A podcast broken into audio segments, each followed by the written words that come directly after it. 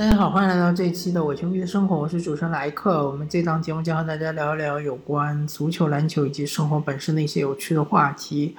我把火箭周刊改了一下名字，改成火箭季后赛，因为我们现在聊的就是季后赛嘛。呃，然后重新开始计数，从一开始。那么火箭队季后赛第一轮面对的是雷霆，对吧？又是老对手，而且里面有老朋友克里斯保罗。嗯，当然，雷霆这边也会看到他们的呃老队长威斯布鲁克。不过非常可惜的是，威少他因为好像是四头肌撕裂啊，啊，好，好像挫伤还是撕裂，反正就是要缺席几轮。到目前为止是缺席了两轮，第三轮不知道能不能复出。那么火箭队现在是二比零领先。之所以火箭能够领先雷霆，在我看来，不是说火箭的进攻打得有多好，而是火箭的防守完全拆解了雷霆的最强的他的进攻的手段。因为如果大家这个赛季常规赛看过雷霆比赛，就知道雷霆他起手式就是挡拆，对吧？亚当斯不管给保罗挡拆也好，给这个。亚历山大挡拆也好，或者给施罗德挡拆也好，这个起手式就是挡拆，因为亚当斯的挡拆它非常的扎实，它效果或者说质量非常高，就很容易把对方的这个防守队员挡在身后，然后保罗就进到禁区里面，比如说在罚球线附近，对方就被他挡在身后之后呢，他可以刺激。把这个球，比如说空接调给亚当斯，面对对方的中锋的时候，可以找个机会调给亚当斯，或者说他就呃翻身的直接中投，这招非常厉害啊！这个而且得分效率非常高。那亚历山大如果是挡拆进去之后呢，很有可能他就直接袭篮了，因为他身高比较高，两米零二，同时他臂展也非常的长。那施罗德他的挡拆有可能。啊，这个赛季我看了几场比赛，我感觉施罗德这个面让亚当斯挡拆之后，或者让诺埃尔挡拆之后，他的外线投篮会比较多一点。好像这个赛季他面对自己的三分球的信心比较足，但现在面对火箭队，他们就没有办法用挡拆作为进攻的一个发起，因为火箭面对挡拆很很清楚，就是无限换防嘛，就不管你怎么挡，对吧？我比如说我。原来是豪斯面对亚历山大的，那你亚历山大一挡一和亚当斯挡拆，豪斯豪斯就去防亚当斯，对吧？或者是皮耶塔克来防亚历山大，或者是那个科温顿来防。火箭就是一群锋线，包括哈登，我觉得他本人也是一个锋线的体型啊。大家认为哈登是控卫，他其实真的是锋线的体型，因为他身高。可能不算高，他可能是一米九十五左右，对吧？但是他的臂展非常长，而且他的体重非常足啊，完全是可以呃防对方的风险，甚至于防中锋嘛。大家大家其实这两年看了很多了嘛，哈登经常防中锋，什么唐斯啊，什么恩比德啊，对吧？什么戈贝尔啊，这种都是小意思啊，什么霍福德啊，这种全是哈登在防。所以哈登也是个风险，就等于是火箭队是五个锋线在打雷霆，所以雷霆不管怎么挡拆，全部都是拆成，呃一对一，对吧？没有大打小或者小打大，没没这个区别，反正你你自己选，你想打谁你就，呃你就你就打谁，对吧？比如说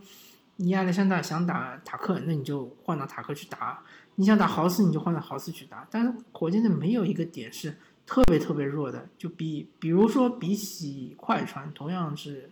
深度非常深，但是他们的路易斯威廉姆斯也好啊，或者是祖巴茨也好啊，这种球员他在外线面对对方的控卫或者是得分后卫，他是没法防的，对吧？火箭不存在这样的球员，包括呃麦克勒姆这样的球员也能稍微防一防，但是可能就是说防守没有那么好，包括。呃，小里弗斯可能是算防守不太好的了，但是他的脚步是跟得上你的，就是说你可能呃能够把他过掉，但是他在旁边还紧紧贴着你，所以快船队他不是一支有很强的单打能力的球队，亚历山大应该算是单打能力比较强，加利亚尼也是比较强的。呃，特别是加利亚尼这一点有点无解，因为身高比较高嘛。火箭队确实没有那么高身高的能够对上加利亚尼，但是你这个中投嘛，比如说是呃近距离的中投，这个手感毕竟还是有波动的嘛，不能说你每个球都投进，那你变成卡文杜兰特了。火箭队遇到杜兰特也不怕的呀，又不是没遇过，对吧？亚历山大呢，他这个就比较吃手感了。如果他中投准，就像这一场比赛打火箭，他能够能得到三十分，那么雷霆和火箭还能够打一打，还能够就是紧咬比分。但是，一旦他失准，像第一场比赛只得十几分，雷霆就花了。那当然说，保罗这场比赛命中率非常低，对吧？下一场比赛可能会回暖，我相信啊，保罗会回暖。但是保罗他的产量是有限的，所谓产量就是说你他你给他出手的机会。或者他自己争取出手的机会不会那么多，对吧？保罗毕竟他的年纪放在那里，他的体能也是有限，他不可能疯狂的一场比赛投个二三十次的篮，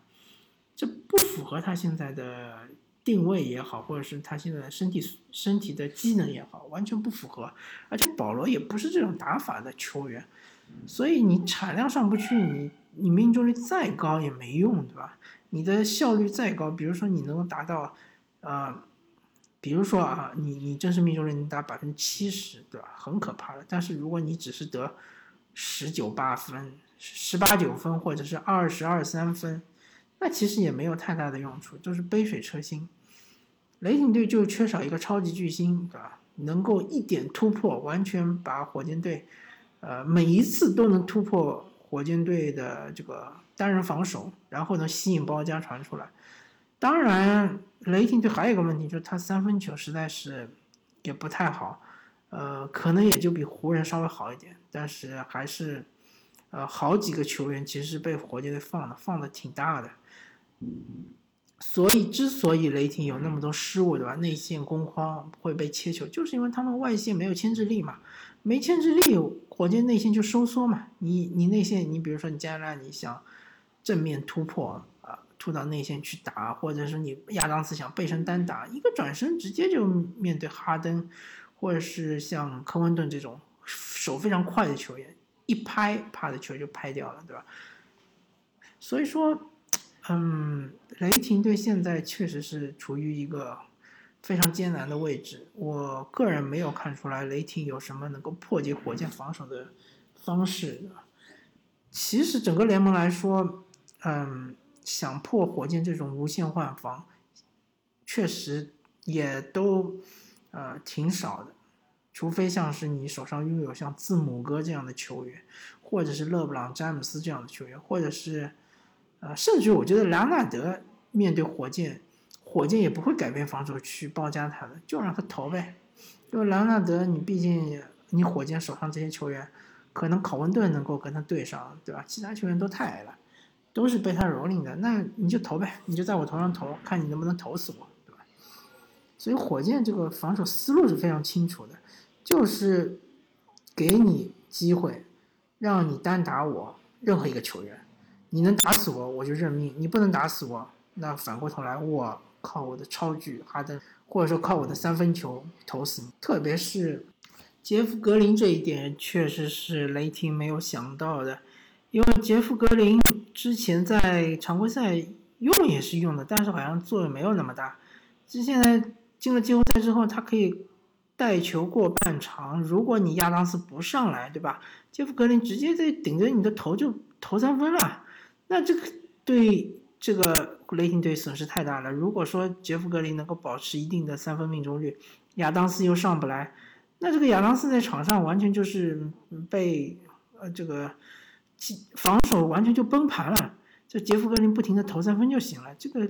配合也很简单，或者说杰夫格林带球到前场就投，或者是交给哈登，哈登突进去一步，亚当斯一回收，他再传给杰夫格林再投，那这个无解了，这这一点就解决不了了，这就是终极的五小阵容的优势，就是五个人都能投三分，对吧？所以亚当斯在场上，他就非常的尴尬，他的进攻端又不能打爆你火箭内线，防守端又防不住杰夫格林，非常非常的尴尬。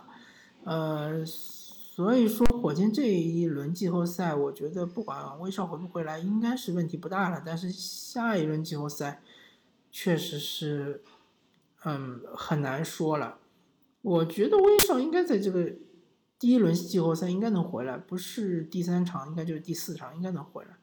威少对火箭队的作用还是有的，不是说无足轻重的。呃，当然威少他的效率不高，但是他可以有很高的产出的，他可以以中效啊来维持高产出，